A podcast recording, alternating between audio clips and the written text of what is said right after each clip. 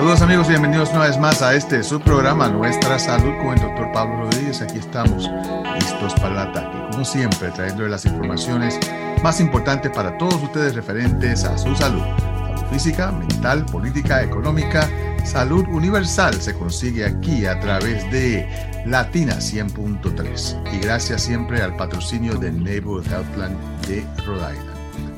En el día de hoy pues tenemos que hablar acerca de un tópico que está en las noticias en todo el tiempo, debido a que estamos viviendo una cantidad de pandemias, como se dice, una cantidad de epidemias de infecciones. No solamente tenemos el COVID, tenemos el flu y ahora tenemos también el virus sincitial respiratorio o en inglés le dicen eh, Respiratory Syncytial Virus con las letras RSV y para ayudarnos a entender exactamente qué es lo que está pasando, cuál es la crisis que está pasando el país en este momento, tenemos con nosotros a la doctora Mónica Osbelia Ruiz, quien es una profesora asistente de pediatría en la Escuela Warren Alpert de Medicina de la Universidad de Brown y es parte de la división de medicina crítica o de cuidado crítico eh, en el Hasbro Children's Hospital. Así que eh, es una persona que está pues eh, completamente rodeada, como decimos, de, de este virus, ya que la, la, cantidad de niños que han sido admitidos a la sala de intensivo han sido ah, de una manera increíble, un año que ha sido récord. Pero vamos a dar la bienvenida a la doctora Ruiz. Doctora Ruiz, bienvenida al programa. Muchas gracias por tenerme, Pablo. Muchas gracias. Mónica, háblame primeramente de quién es Mónica Ruiz y cuándo viniste, qué estás haciendo y un poquito acerca de, tu vida. Sí, muchas, muchas gracias por tenerme, doctor Rodríguez. Yo, mi familia es de México originalmente y yo nací y, crecí en uh, sur de Texas, hacia cruzar de Tamaulipas. Y luego fui a escuela en Austin, Texas, y estaba ahí en San Antonio también, y ahí hice todo lo que es de mi entrenamiento médico. Entonces caí en California para hacer mi entrenamiento como intensiva o doctora de, de estados críticos para niños. Y estuve ahí por cuatro años. Y al salir de mi entrenamiento y después de siete, siete años de entrenamiento, vine a llegar aquí a Rhode Island y he estado aquí cuatro meses y me ha encantado la comunidad aquí y estoy muy, muy feliz y muchas gracias por tenerme aquí. Perfectamente, y ahora que vas a estar en, en, la radio y en el podcast, pues son muchas las personas que van a decir, caramba, no sabíamos que había una doctora mexicana aquí, eh, especialista en, esta, en este campo, que es un campo eh, bastante, bastante eh, reducido de personas que tienen esta especialidad. Ah, y yo ni sabía que eran cuatro años ah, de entrenamiento que se tienen para este cuidado crítico. Y me imagino que es algo que de verdad pues te tiene que llenar de satisfacción. Sí, esa es mi pasión y ha sido mi pasión desde como 10 años. Estoy, siento mucha apreciación y mucha, estoy, me siento muy gratificada para tener esta profesión. Y muchas gracias a todos los mamás y papás que me dejan cuidar a sus niños. ¿Verdad que sí? Y, cuidar a sus niños, porque una cosa es cuidar a sus niños con cuidado preventivo, donde los niños están saludables, pero en realidad ah, yo como padre eh, me imagino lo difícil que tiene que ser el de llevar a un niño a cuidado intensivo con, sin saber exactamente qué es lo que está pasando ah, y, tener que, bregar con, la especialidad ah, de cuidado crítico que es tan difícil para las personas uh, entender. Eh, ¿cómo, cómo, cómo, tú has encontrado la, la relación con tus pacientes?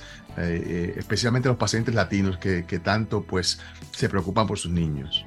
Sí, es, ah, doctor Rodríguez, estás muy bien, es difícil es la palabra que yo pienso cuando pienso de, lo más superficial, es una, es una relación muy difícil y una profesión muy difícil, pero lo hago con mucho amor y en ese estado yo sé que los mamás y papás están ahí con mucho amor.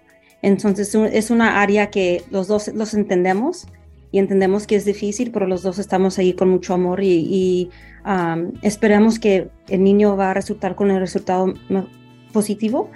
Y entonces llego cada día, yo pienso positivo, tengo mi fe, lo hago con amor y nomás me digo, y si, si no hago, si no soy perfecta hoy es porque es difícil y me doy un poquito de gracia y le doy gracias a, los, a la mamá y papá y, y comienzo otra vez un día nuevo.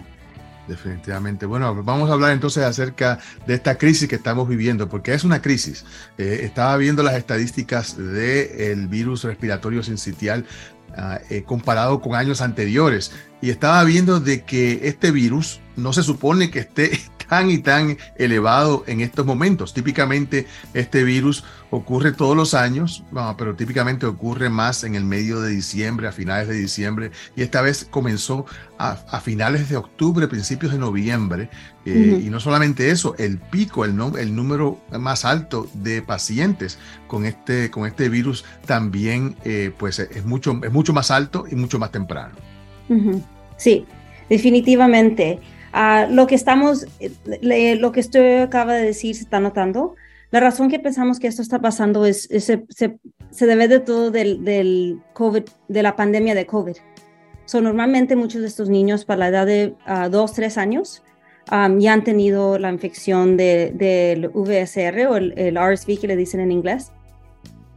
Ahora, por estos niños de 1, 2, 3 años, eh, estaban toda su vida en, el, en, la pandemia de COVID y las precauciones que, que era la vida con la, la pandemia de COVID. So, tenemos un grupo de niños que nunca ha tenido el expuesto a al, al um, VSR y ahora todos en, en, un tiempo están teniendo el expuesto. So, estamos teniendo muchos niños que entonces sirven como una, una fuente de infección a niños más pequeños. Uh, so estamos viendo todo lo que, lo que ha pasado por el retraso de no tener niños enfermos con esta infección por casi tres años, ahora todo presentando en este año y arriba de los números que estamos viendo de infección, la infección es la más severa que hemos visto en, en casi 10 años. Wow, increíble. O sea que en este caso estamos viendo un efecto secundario de habernos protegido en contra del el virus de COVID, de haber estado encerrados, de haber estado utilizando máscaras, uh, de haber estado previniendo la infección con COVID. Prevenimos una infección que ocurre también todos los años, como es este virus sincitial, uh, y por ende tenemos entonces todos estos niños que no han sido expuestos y que de pronto todos a la vez terminan siendo expuestos. Exactamente, y, hicimos lo que teníamos que hacer por la pandemia de COVID, pero esto es uno de las uh, consecuencias. Sí.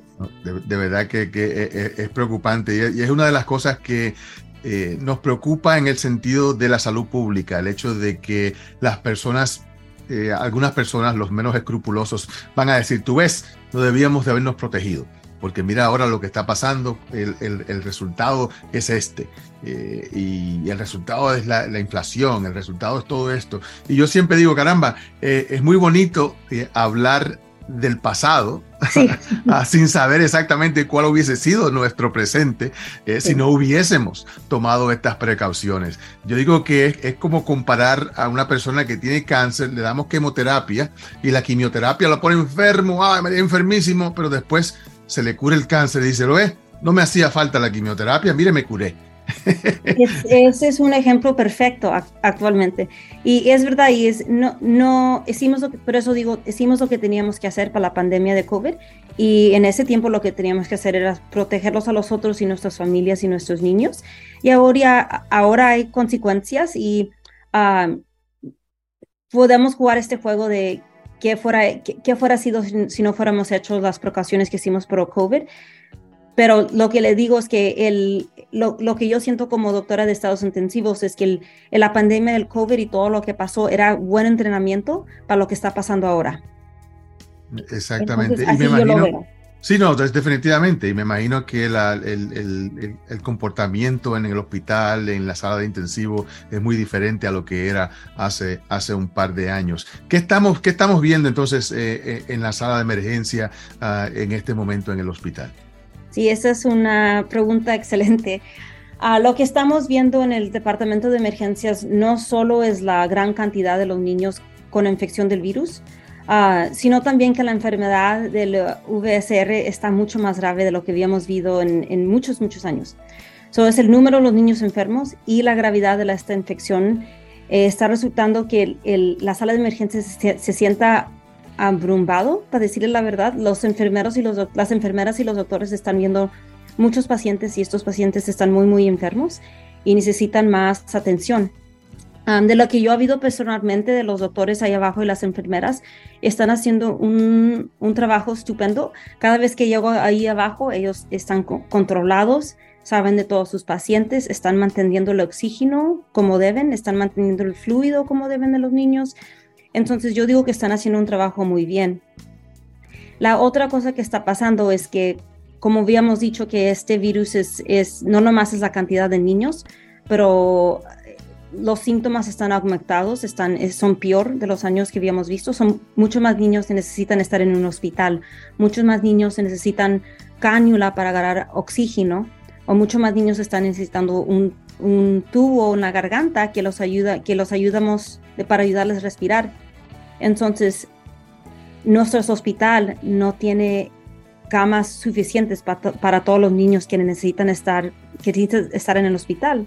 Pero esto no es solamente en, en Hasbro Children's o en, en, Rhode Island, esto está pasando uh, en todos los Estados Unidos. Yo tengo amigos y con gente que entrené en California, en Texas, um, en Boston, estas áreas, y las, todos los hospitales están teniendo el mismo problema en que los niños llegan, están enfermos, necesitan una cama en el hospital y solamente no hay cama lista en el hospital, entonces se tienen que quedar en la sala de emergencias. So, de lo que yo estoy viendo en la sala de emergencias es, es una situación donde tenemos, donde los doctores y las enfermeras están cada día llegando y ellos están trabajando tan, tan duro y están haciendo un trabajo excelente. Sí, estaba viendo en algunas de las noticias que el censo en muchos hospitales pediátricos está en más de 100%, o sea que están todas las camas llenas y están poniendo niños en, en, lugares que no son típicamente eh, los lugares donde ponemos niños enfermos. Sí, sí. Y eso es un problema bastante, bastante serio uh, para los padres, me imagino, porque eh, inmediatamente van a decir, caramba, ¿por qué es que mi niño tiene que estar en una camilla? ¿Por qué no le consiguen un cuarto? Tiene que haber un cuarto en algún, lugar del hospital, cuando en realidad no lo hay. Sí, y, hablo, estos, estos papás y mamás llegan en la sala de emergencia, luego después de muchas horas llegan a los estados intensivos y yo tengo que tener esas conversaciones con ellos y siempre les digo nomás, les pido a... les, digo gracias por su paciencia y estamos haciendo lo mejor que podemos y todo se está haciendo asegurando que la seguridad del niño es, es primera y es la cosa que estamos asegurando que le estamos ofreciendo a estas familias. Muy, muy importante eh, y, hay que tener paciencia, es lo que le decimos a, los pacientes, porque estamos tratando de hacer lo, lo, posible con una situación que es bien, bien difícil eh, de manejar, especialmente con, con un censo sobrepasado de, de, pacientes, no solamente de pacientes con este virus, todavía estamos viviendo la, pandemia del COVID, la gente piensa que se ha ido, que se acabó, ah, cuando en realidad todavía están gente muriendo de COVID y llegando a la sala de emergencia y llegando al hospital. Sí, exactamente. Y también uh, otros virus todavía están, a, niños todavía están ganando todos los virus, como el, flu, todavía están llegando en el hospital. Entonces, sí, es, es completamente correcto que todavía el, el, mundo no ha parado, todavía todo lo demás que vemos, todavía lo estamos viendo, arriba de lo que está pasando con el, con el virus. ¿E-, ¿Este virus de respiratorio sincitial solamente afecta a los niños o puede afectar a los adultos también? So, el virus infecta, puede infectar a adultos, pero normalmente el virus solamente causa problema en un niño. So, habíamos hablado antes que normalmente muchos niños ganan su, primera infección con este virus para, para los tres años. Y normalmente la el único persona, la única edad en que, en que causa problemas va a ser en el niño, solamente porque los los tubos por donde respiramos están mucho más pequeños en niños. O si, pensamos de mi garganta y pensamos de la garganta de un bebé de seis meses, es obvio que la garganta de un, niño de seis meses va a estar mucho más pequeña. Entonces, el virus lo que causa es mucha inflamación del mm. partes del, sistema respiratorio, como la nariz, la garganta, los pulmones. Y cuando esa inflamación ocurre, eh, causa que los tubos por donde respiramos se hagan más pequeños, entonces es más difícil mover aire de la boca a los pulmones. So, normalmente esto solamente causa problema en el niño y solamente, normalmente causa problema en la primera infección, porque hay niños que la agarran cuando son 6, 7 años, pero en ese tiempo el, el sistema respiratorio ya está un poquito más grande, entonces no causa tanto problemas. Ah, caramba. ¿Y qué me dice de personas que tengan problemas inmunológicos o personas ancianas que son más susceptibles al COVID también? Sí, so, normalmente el virus en, es como cualquier otro virus que en, niños que están, que tienen el, sistema inmuno que está ah, por una razón no está trabajando como debe, ah, puede causar más problemas. Ahora, casi nunca causa problemas tan severos como lo estamos viendo en, este, en esta temporada. Y cuando pensamos de los ancianos o gente más, gente más adulta, hasta en esas personas no causa problema como causa en el niño. Ah, perfecto, así que en esa, en esa, de esa manera es diferente al, al COVID, ah, que, impacta severamente a las personas ah, más adultas. pero yo me imagino que cuando, cuando un, un padre está tratando de decidir qué está pasando con mi niño, cómo es cuáles, cuáles son los síntomas que tiene este virus cuando yo estoy en mi casa con mi niño, qué son las cosas que yo tengo que estar uh, vigilantes para determinar si tengo que consultar a un médico, porque los niños se enferman todo el tiempo, les dan catarros, les da este, alergias, uh, les puede dar fiebre por los dientes que le estén creciendo. ¿Cómo sabemos de que nuestro niño está sufriendo de un virus peligroso? Sí, yo me imagino, no, yo no tengo hijos, pero yo me imagino que debe ser muy difícil para mamás y papás eh, tratar de, como gente que no son médicos, tratar de identificar cuándo es el tiempo de llevar a mi niño a, la sala de emergencia.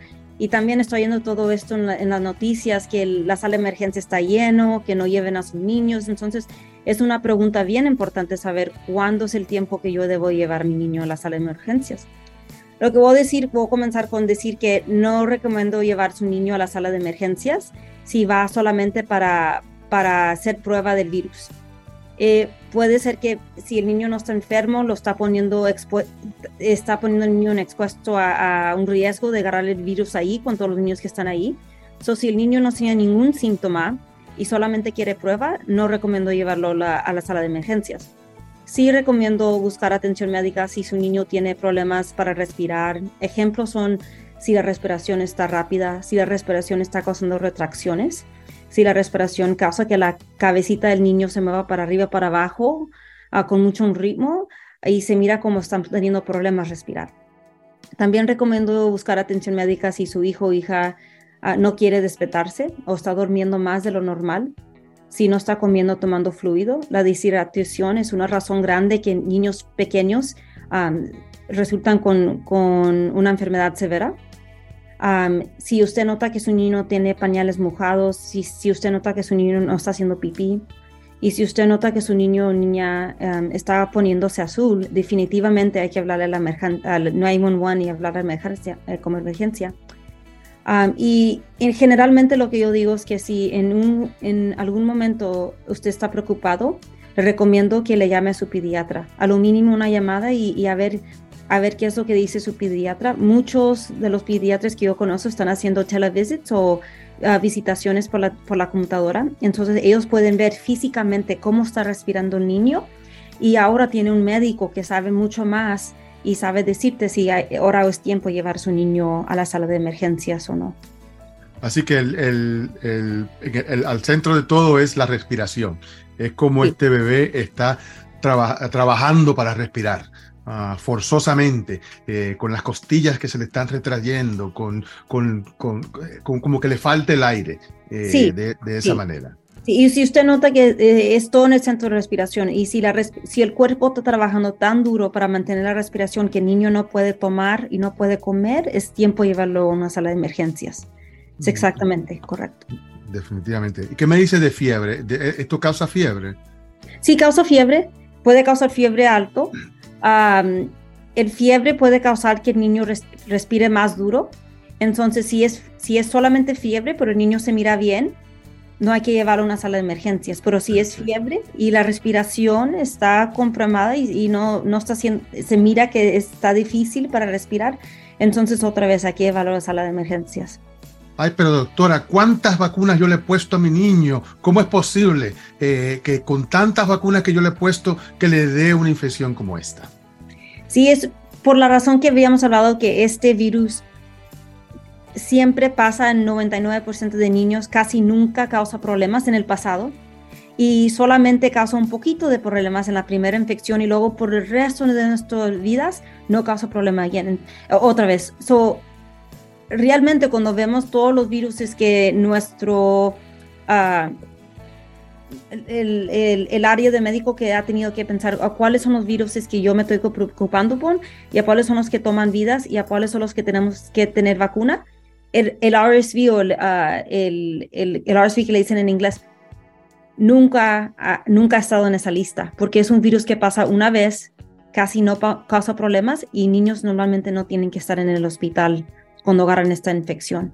Así que lo que estamos viendo en este momento es algo que es excepcional, es, algo que no había pasado en el pasado, ah, que no había llegado tan temprano, que no estaba afectando a los niños tan severamente eh, y por eso es que lo estamos viendo en este momento. Y es importante recalcar esto con nuestra audiencia porque después de la pandemia se han creado tantas paranoias y tantas conspiraciones de que los médicos, esto es para ganar más dinero, esto fue que hicieron aquello, ah, en realidad lo que hacen es que le quitan la confianza en el sistema de salud a los padres.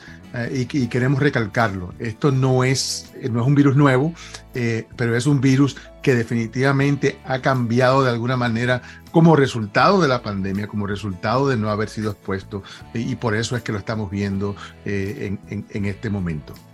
Exactamente. Y, le digo también que el, el, el, RSV tiene, tiene vacuna, pero porque la vacuna solamente lo usamos en, en, niños que lo necesitan, que son niños que nacieron bien prematuros o tienen, um, tienen una enfermedad de los pulmones que es muy severo. Entonces no lo usamos por, por la razón que, que, estamos diciendo. No es que queremos que todos los niños ganen vacuna, es que hay que usar vacuna cuando se necesita y nunca se ha necesitado. Solamente en, en niños con diagnóstico, diagnosis específicos. exacto. En la salud pública, la, decisión de vacunar en contra de una enfermedad tiene que ser una enfermedad que sea generalizada, que afecte a, grandes poblaciones y que tenga una alta capacidad de causar muerte o de causar discapacidad. En el caso de este virus, como lo hemos visto en el pasado, no lo hace. Eh, lo está haciendo este año y por eso es que estamos pues hablando de él en este momento. Exactamente, exactamente. Entonces, ¿qué yo puedo hacer? Porque si no puedo ponerme una vacuna ah, para mi niño, ¿qué puedo hacer entonces para prevenir esta ah, infección en este momento? Porque yo estoy seguro que muchos de los padres que nos están escuchando quisieran ah, hacer de tripas corazones para no tener que pasar por eh, el dolor de llevar a un bebé o, a un, infante a la sala de emergencia y mucho más, mucho menos a la sala de intensivo. Sí, exacto. Ah, el, el ah, VSR o el RSV um, se puede propagar cuando una persona infectada tose o estornuda cerca de ti, cuando gotitas del virus caen al toser o estornudar en los ojos, en la nariz, en la boca, cuando tienes contacto directamente con el virus, como besar a la cara de un niño precioso que tiene la infección, um, con tocar una, una superficie que tiene el virus, como la poma de una puerta y luego tocarse la cara sin lavarse las manos. Entonces, para proteger a sus niños hay que hacer cosas que hemos hablado mucho con COVID actualmente. y esto incluye uh, mantener sus niños, eh, asegurar que no están cerca de gente que tiene infección activa con síntomas. So, si una persona está enferma, por favor no lleve a su niño cerca de ellos hay que cubrirse la nariz y la boca cuando tosa o estornude. Hay que lavarse las manos con agua y jabón, como habíamos hablado mucho con COVID. Hay que limpiar y desinfectar las superficies. hay que evitar tocarse la cara ah, sin lavarse las manos. Y la última, la más difícil recomendación es que hay que, si está enfermo, hay que quedarse en la casa. Asegurar que no estamos propagando la infección en la comunidad. Y eh, otra vez, como muy Ah, muy similar a la pandemia de COVID, hay que tratar de ayudarlos todos juntos como una comunidad y cuidarlos y eso eh, incluye, si estamos enfermos, quedándose en la, casa y no saliendo a, fiestas, no saliendo a comer. Eh, definitivamente. Y en, los adultos va a ser, va a ser como un catarro, ¿no? Sí, sí. Eh, y entonces, si usted tiene catarro, no piense de que ah, esto es un catarro común. Eh, eh, puede ser que tenga el virus respiratorio sincitial. Ah, y no vaya entonces a visitar a un recién nacido, que esto es algo que siempre, pues, ay, que quiero ir a ver al bebé y quiero coger el bebé y quiero acurrucar al bebé y besar al bebé. No, no, no, por favor, si usted tiene cualquier tipo de síntomas, aunque sea, aunque usted piense que es nada más que un catarro, no vaya a visitar a ese bebé hasta que usted no tenga, esté libre completamente de síntomas. Y, yo digo, yo, como, un padre paranoico eh, estaría poniéndole máscara a, todos los visitantes. nunca sabe eh, cuál de los visitantes va a toser o estornudar a, mi bebé para que, salga ah, enfermo. Y en realidad esto es solamente por un, por un, por un tiempo ya, que este virus pues, va a disminuir en su, en su prevalencia una vez llegue eh, el eh, febrero, marzo. Ah, típicamente la curva de infección disminuye tremendamente. Sí, exacto. Y ya estamos viendo un poquito de es eh, la curva de, la infección ya se siente y yo estoy notando que está cayendo un, un poco. So, es exactamente, es, un, es solamente por unas, unas semanas, unos meses.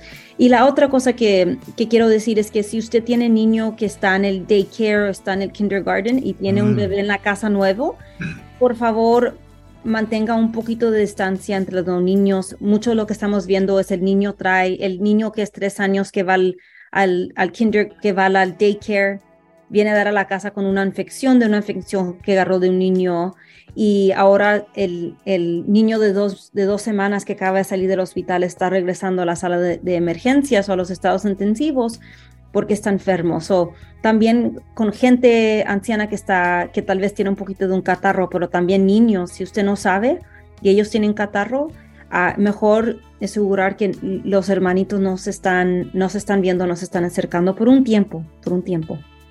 Exacto, eso es un punto bien importante, no lo había pensado. Los daycare centers, que ahí definitivamente son como, como un nido de infección con todos estos niños ah, que se enferman. Ah, entonces, doctora, ah, para, finalizar, tratamiento para esta enfermedad. Si tenemos un niño que ya lo diagnosticamos con, con, pruebas moleculares, me imagino, para determinar si tienen el virus. Una vez es, es determinado, eh, ¿cómo, ¿cómo lo tratamos? So, si están en el hospital, eh, normalmente no hay mucho que podemos hacer para tratar el virus, hay solamente que hay que, cosas que podemos hacer para soportar el niño mientras que él se le quite la infección.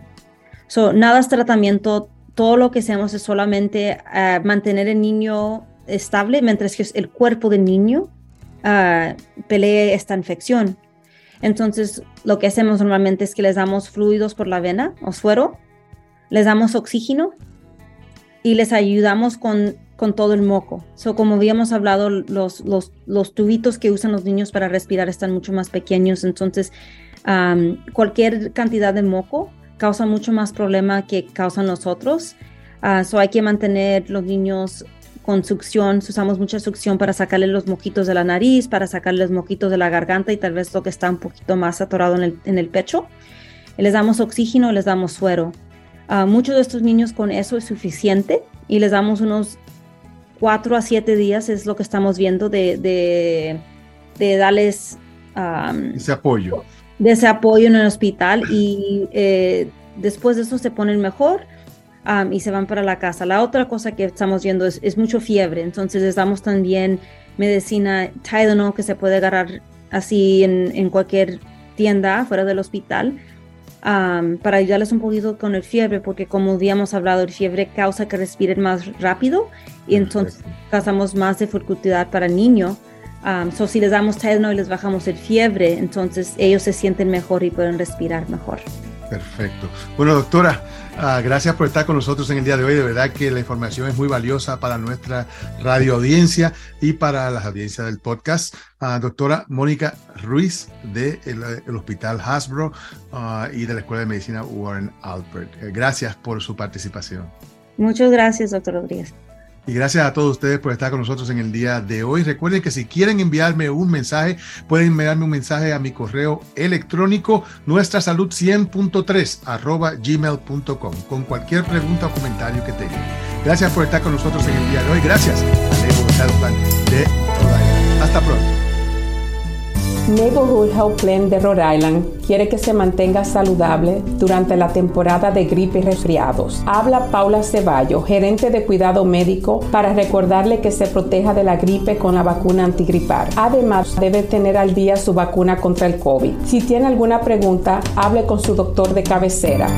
Con Neighborhood puede obtener un seguro de salud asequible y de alta calidad para usted y su familia. Para aprender cómo afiliarse, llame al 1-800-459-6019. En Neighborhood estamos aquí para usted.